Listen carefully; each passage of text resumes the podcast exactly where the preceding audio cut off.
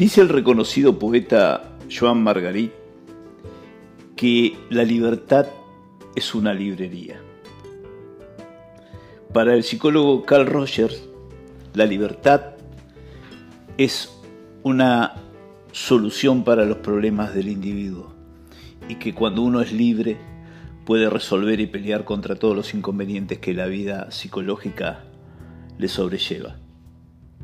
Lo cierto es que en el aspecto clínico el trabajo con el yo, con el uno mismo, está relacionado con la obtención de la libertad. A veces obtener esa libertad para decidir o tener conciencia de en qué plano uno se encuentra.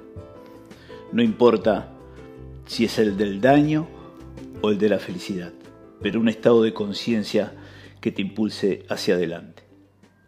Para muchas personas la libertad es una fiesta, para otros el amor pleno, para algunos el sueño de conocer el mundo y para otros la idea de trascender en su fe, en su Dios, en su creencia más arraigada.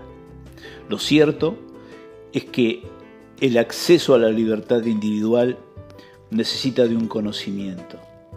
Así como la libertad ideológica, siempre anhelada por el sujeto a través de los tiempos, necesita de un conocimiento de dónde está parado ese sujeto o ese colectivo, la libertad psicológica de la persona necesita romper algunas cadenas que lleva con el tiempo, con los años, con la sucesión de los días.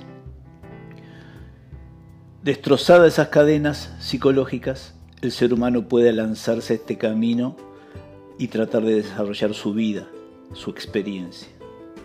Esa cadena de, dolor y de marcas que con el tiempo nos acompaña y a veces nos impide seguir adelante, se puede romper.